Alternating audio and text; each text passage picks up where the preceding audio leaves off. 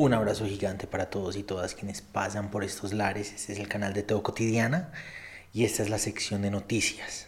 Hoy tenemos una noticia bien triste.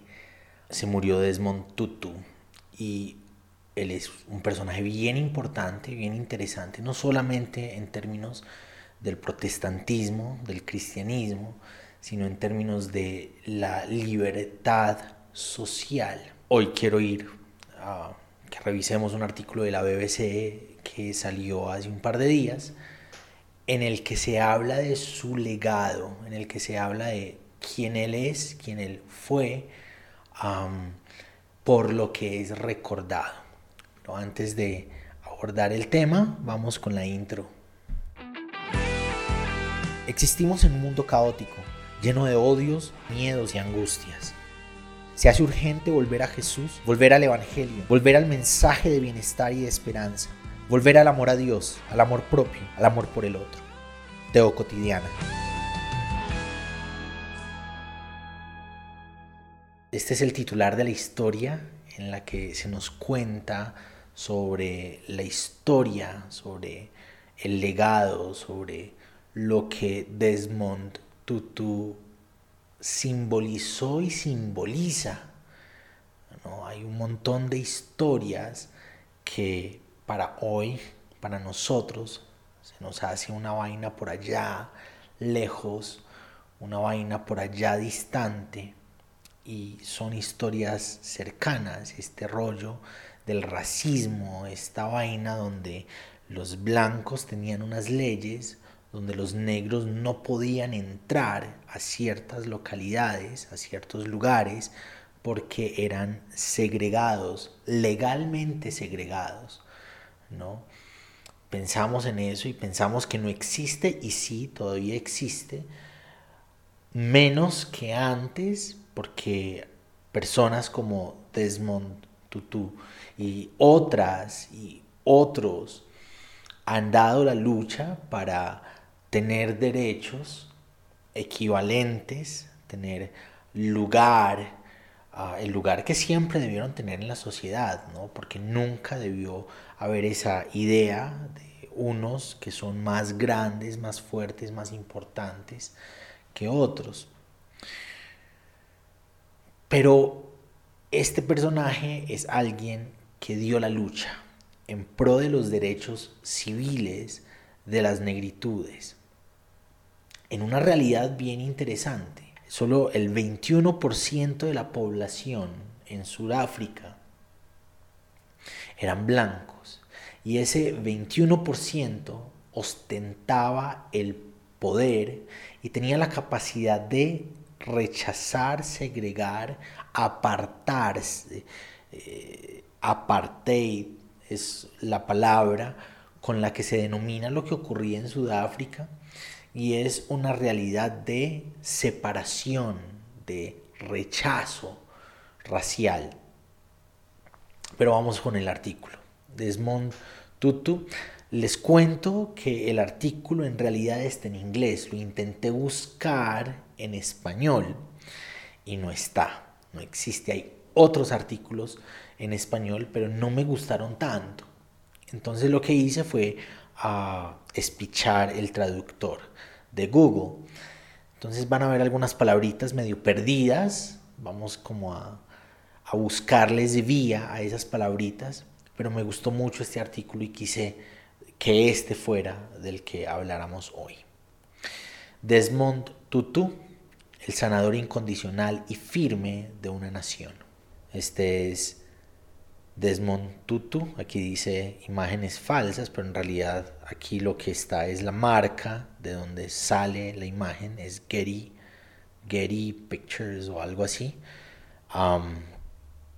pero este es Desmond Tutu, arzobispo de la iglesia anglicana en Sudáfrica. Desmond Tutu es recordado con tanta alegría y afecto por tantas personas diferentes en todo el mundo hoy en día que puede parecer difícil imaginar un momento o lugar en el que fue visto, no como un valiente cruzado moral, sino como un diablo. Era mediados de la década de 1970 y Sudáfrica estaba gobernada por un régimen de minoría blanca a través de un brutal sistema de apartheid racial. Brutal sistema. Cuando se habla de brutal estamos hablando de asesinatos para poder sostener las leyes de apartheid, para sostener a esas, esas lógicas de rechazo racial. Estamos hablando de torturas, estamos hablando de secuestros. Y es bien interesante y muchas veces no se ahonda en el tema, pero esa minoría blanca que inventa apartheid y que sostiene apartheid y que se perpetúa en el poder para que esa lógica de apartheid siga ocurriendo es cristiana. Son un grupo de protestantes que llega a Sudáfrica con la idea de que ese lugar les pertenece, porque todo lo que toque la planta de los pies va a ser nuestro según la promesa. Tomaron esa promesa literal y lo que tocaron con la planta de los pies fue Sudáfrica. Y ahí ya habían unas poblaciones bien definidas, bien estructuradas, pero como nosotros somos los santos de Dios, nosotros somos los hijos de Dios, aquí se va a hacer lo que nosotros, los hijos de Dios, no ustedes rebeldes, no ustedes paganos, sino nosotros cristianos, protestantes, lo que nosotros definamos, eso es lo que va a hacer de estas tierras. Y así fue. Una minoría racial cristiana, protestante, dominó, tomó poder con la idiosincrasia de que Dios les estaba dando el poder sobre esas tierras y gobernó con brutalidad bajo un sistema de separación y de rechazo. Y ese es el problema de usar la Biblia como se nos dé la gana.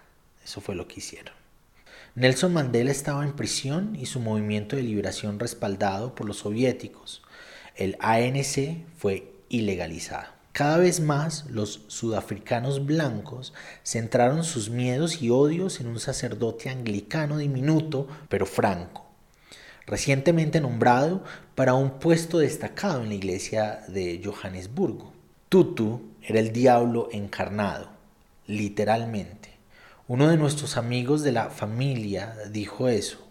Él era la encarnación del mal y el odio era simplemente extraordinario recordó John Allen, un periodista blanco que más tarde se convirtió en el biógrafo oficial de Desmond Tutu.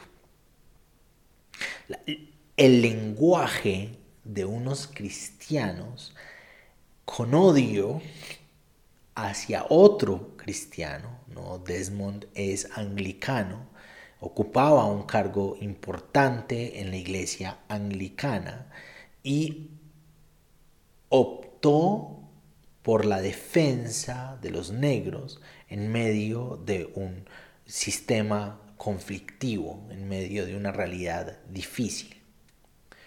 Y yo quiero insistir en eso, el peligro de literalizar la Biblia, el peligro de asumir la Biblia desde el poder, asumir la Biblia desde el yo soy el Hijo de Dios, vos no, vos sos más pequeño y vos tenés que hacerme caso a mí. Esa es la lógica bajo la que vivía Sudáfrica con apartheid. Fue una época en la que el liderazgo de los movimientos de liberación estaba prohibido, encarcelado o en el exilio. Y aquí estaba una persona que decía lo que la mayoría de los sudafricanos negros sentían. Tutu realmente era el enemigo público número uno cuando Mandela estaba fuera de la vista. Tenía un poder extraordinario para comunicarse. No endulzaba sus palabras para no ofender a los anglicanos blancos. Un profeta en medio de realidades conflictivas. Alguien que alza la voz en contra de las injusticias alguien que usa su forma de expresarse para clamar por la justicia, por un pueblo que está siendo oprimido, el pueblo negro africano, en contra de quienes están oprimiendo, los blancos africanos, que en nombre de Dios estaban acribillando a las personas negras. Desde su púlpito, Tutu se pronunció contra el apartheid en una ciudad donde los negros, cuyas vidas están controladas por estrictas leyes racistas, requerían pases especiales simplemente para entrar a los barrios blancos. Tutu no era un frente para los movimientos políticos. Creo que eso es lo que le dio su libertad moral y espiritual, dijo Peter Story, quien dirigió el poderoso Consejo de Iglesias de Sudáfrica. Lo hizo muy poderoso porque se enfrentaba a un gobierno de apartheid que se envolvía en la iglesia.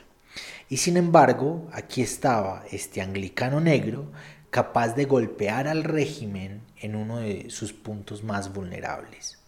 De nuevo, quienes estaban al frente de apartheid, quienes gobernaban y querían sostener esas leyes de segregación, querían sostener esas leyes de separación racial, eran cristianos, pertenecían a las iglesias y eran cristianos protestantes, ¿no? A veces creemos que nuestra historia del protestantismo es luz y vida y pura vaina bonita y no. nuestra historia protestante también está llena de realidades de rechazo y de segregación, y de muerte y de dolor y de tortura y de violaciones. Desmond podría señalarles, si dices ser cristiano, ¿cómo es posible que trates a mi gente así? Por eso era tan irritante para ellos. Alguien que les desnudaba su cristianismo, alguien que cuestionaba su religiosidad a la luz del Evangelio, a la luz de entender que un cristiano no trata al otro como menor, un cristiano no se sobrepone al otro. Y es muy fácil encontrar en la escritura, en el Evangelio, la insistencia una y otra vez de Jesús porque no hayan unos por encima de los otros, ¿Quién es el mayor? Sea servidor. Ser servidor no para ser el mayor, sino porque ahí, ese puesto, mientras estés sirviendo a los demás, no anteponiéndote a ellos, no sobrepasándote con ellos, mientras estés sirviendo a los demás, ese es el lugar más importante en el reino de Dios. Frank Chicane un destacado líder de liberación que fue envenenado y casi asesinado por las mismas fuerzas de seguridad del apartheid que también buscaron formas de silenciar a Tutu, dijo, Tutu era el rostro de la lucha por la liberación, la voz del pueblo. Él era una voz profética clave, pero no fue violento de principio a fin. Dos cosas. Uno, las fuerzas de seguridad de apartheid, que envenenaron y que buscaron formas de silenciar a Tutu, fuerzas oscuras, fuerzas demoníacas, fuerzas del mal, encapsuladas en el marco de ser cristiano, encapsuladas en el marco de nosotros seguimos a Dios, nosotros vivimos a Dios y que estaban usando las escrituras para irse en contra, para subyugar, para torturar a alguien por su idea de cómo debe organizarse el mundo. Y creo que es importante hacer énfasis en eso, porque hoy hay movimientos en América Latina y en otras partes del mundo que están buscando gobernar con la Biblia. Y este es el tipo de gobierno que se levanta cuando tenemos la idea de ser gobernantes con la Biblia. Gobiernos de segregación, gobiernos de muerte, y no es, la no es el único ejemplo, no, no es lo único que podemos mostrar. La, historia social del cristianismo nos muestra regímenes que cuando se gobierna con la Biblia se gobierna ah, desde los odios y no desde el amor del Evangelio.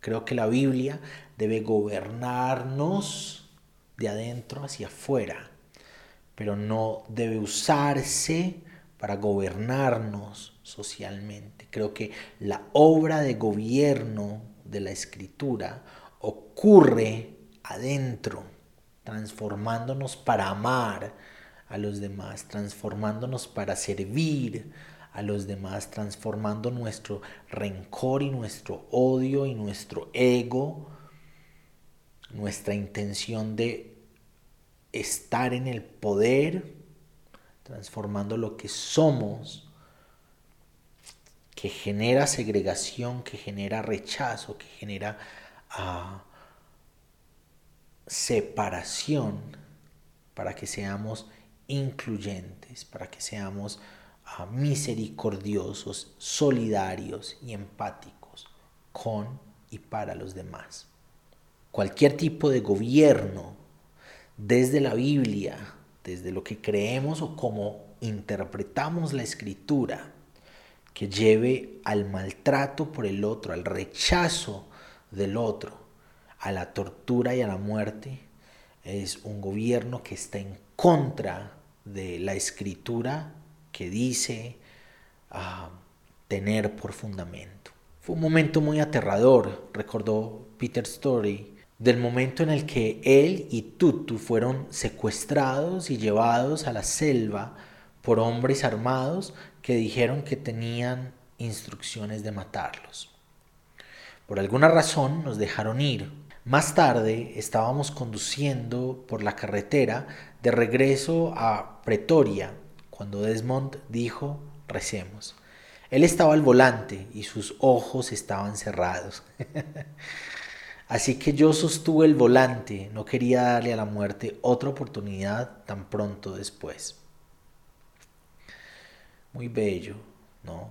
Después del susto de estar secuestrado, después de haberlo amenazado de muerte, de regreso, lo que hace es inclinar su corazón, inclinar su vida delante de Dios. Oremos, conectémonos con lo divino. Podría haber rechazado a Dios, porque ¿por qué le pasa esto a mi comunidad? ¿Por qué le pasa esto a los negros? ¿Por qué si ellos son cristianos todo esto está ocurriendo? Y lo que hace es ir a Dios en el momento difícil. Pero ese era Desmond, nadie lo comprende a menos que comprendan cuán profundamente era un hombre de oración. Recuerdo que dijo, no le tengo miedo a la gente, porque lo peor que puede hacer es matarme, no tengo miedo a la muerte. Hermoso. Me parece muy interesante cómo en lugares de mucho conflicto, las personas se levantan con resistencia y sin miedo a morir, sin miedo a la tortura. No porque no duela, no porque la idea de la muerte no sea difícil, sino porque como se ha sufrido tanto y se ha visto tanto el dolor, el dolor está tan arraigado, eh, cicatrizado en el alma, que no importa, se levantan, resisten, levantan la voz, sin importar que los vayan a matar, que los vayan a torturar. Lo he visto en este relato, lo he visto aquí en Colombia, lo he visto en diferentes lugares de América Latina. Las voces se levantan, el clamor se levanta, la resistencia se levanta así los vayan a matar. Así como se levantó la voz de los profetas y los mataron, pero no callaron. Así como se levantó la voz de Jesús y lo mataron, pero no paró de decir lo que decía y no paró de hacer lo que hacía en favor de la dignidad de las personas. Pero Tutu, cada vez más prominente como el rostro y la voz del movimiento de liberación, combinó la intrepidez con un famoso sentido del humor travieso, que a menudo lo ayudó a disipar las tensiones cuando se enfrentaba a multitudes enojadas en los pueblos negros, a menudo después de los funerales. Tenía la capacidad de canalizar la ira de la gente y luego la capacidad de decir somos mejores que las personas que están en contra nuestra. No tenemos que ser como ellos. Usaba el humor en momentos como ese. En los momentos más oscuros escuchaba a este obispo diminuto ponerse en pie y decirle al régimen, ¿por qué no te unes al bando ganador antes que sea demasiado tarde? Y la gente se reiría pero también sabrían que estaba diciendo la verdad, porque estaba absolutamente convencido de que la justicia prevalecería. John Allen recordó, hay una risita, pero para mí es una carcajada. En su mayoría era una risa estruendosa y solía decir que reír está muy cerca de llorar. En el extranjero, Tutu también era conocido por su humor al interactuar con líderes extranjeros y presionar por la imposición de sanciones contra el gobierno de apartheid de Sudáfrica. Pero también podía ser brutalmente franco. Fue muy crítico en términos de campaña a favor de sanciones. Fue clave, no hay duda al respecto. Llegó en el momento adecuado, recordó Frank Chicane. Tutu fue mordaz con la ceguera de las personas que por razones económicas y políticas tenían interés en preservar el dominio blanco en Sudáfrica. Su opinión sobre Ronald Reagan era mordaz. Lo llamó racista. El papel de Tutu debía ser claro, cortar y no dejarse atrapar por los sí y los peros y los compromisos, dijo Story.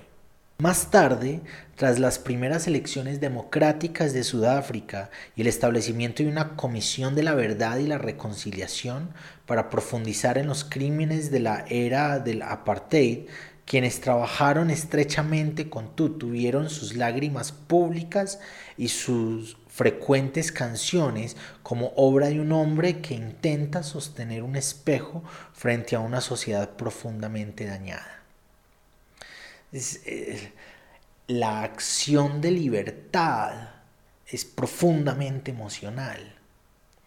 No, es, es, muy difícil leer sobre las luchas de libertad y no conmoverse. Y ha sido la historia constante de la escritura.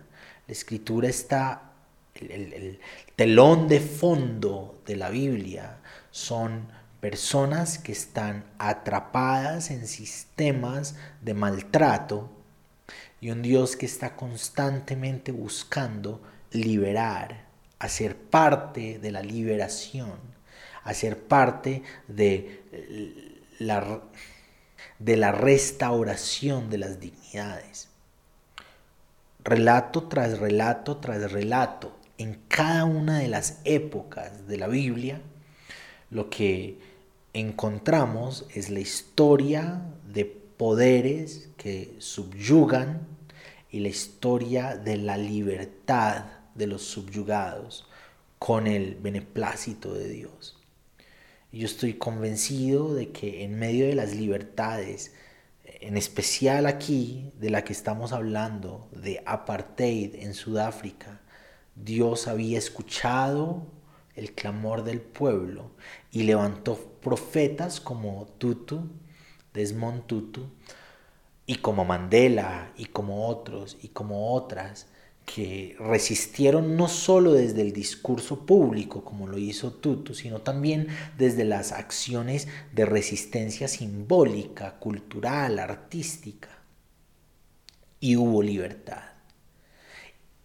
Y habrá libertad en tiempos en que seguimos viviendo yugos difíciles de cargar por nuestros estados, Dios seguirá levantando profetas, Dios seguirá levantando libertades, luchando, haciéndose parte de la lucha por la dignidad. Luchas no desde la violencia, luchas no desde el alzamiento armado, luchas desde la resistencia simbólica, desde los discursos, eh, desde la entrega, desde el amor. Hubo muchos momentos en que lloraba, dijo Pulma Gobodo Madikisela, quien formó parte del Comité de Violaciones de Derechos Humanos de la CBR, y comenzó la práctica de cantar sobre el dolor de nuestro pasado. Era casi como si estuviera cargando a todo el país sobre sus hombros. Entró en la habitación y se podía sentir la sensación de esperanza, sin lugar a dudas. Era casi como la realeza representando el viaje hacia la libertad para todos. Estaba impulsando al país hacia la paz y ese proceso en la CBR nunca hubiera sido lo que fue sin él. Peter Story dijo, necesitábamos un sanador. Tutu se convirtió en el pastor de la nación y nos ayudó a navegar por ese camino hacia la curación. La Comisión de la Verdad se convirtió en un espacio seguro para que la gente compartiera su dolor y también para los malos si estaban dispuestos a hacerlo, para venir y encontrar algún tipo de curación ellos mismos. Y creo que Desmond era la persona perfecta para ayudar a que eso sucediera mientras mantenía esa fuerza increíblemente férrea que se negaba a ser presionada particularmente por la ANC. En años más recientes, Tutu se volvió forzosamente crítico de los fracasos del ANC en el gobierno, en particular su deslizamiento hacia la corrupción. Pero la administración del presidente Jacob Zuma optó por ignorar y marginar al arzobispo incluso tratando de evitar que asistiera al funeral de Nelson Mandela, un profeta que habla en contra del régimen sin importar quién es el que está a la cabeza del régimen.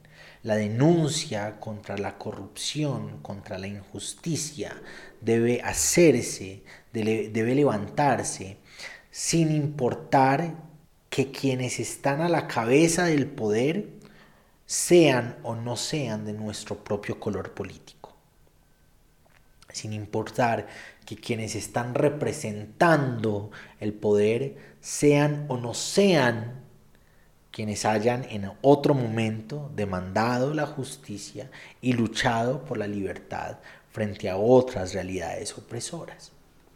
Y veo que pasa mucho eso.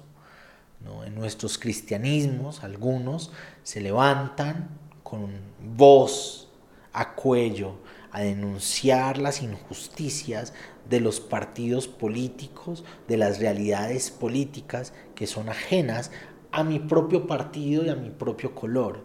Pero cuando los injustos son los que hacen parte de mi propio color, entonces no nos gusta tanto alzar la voz.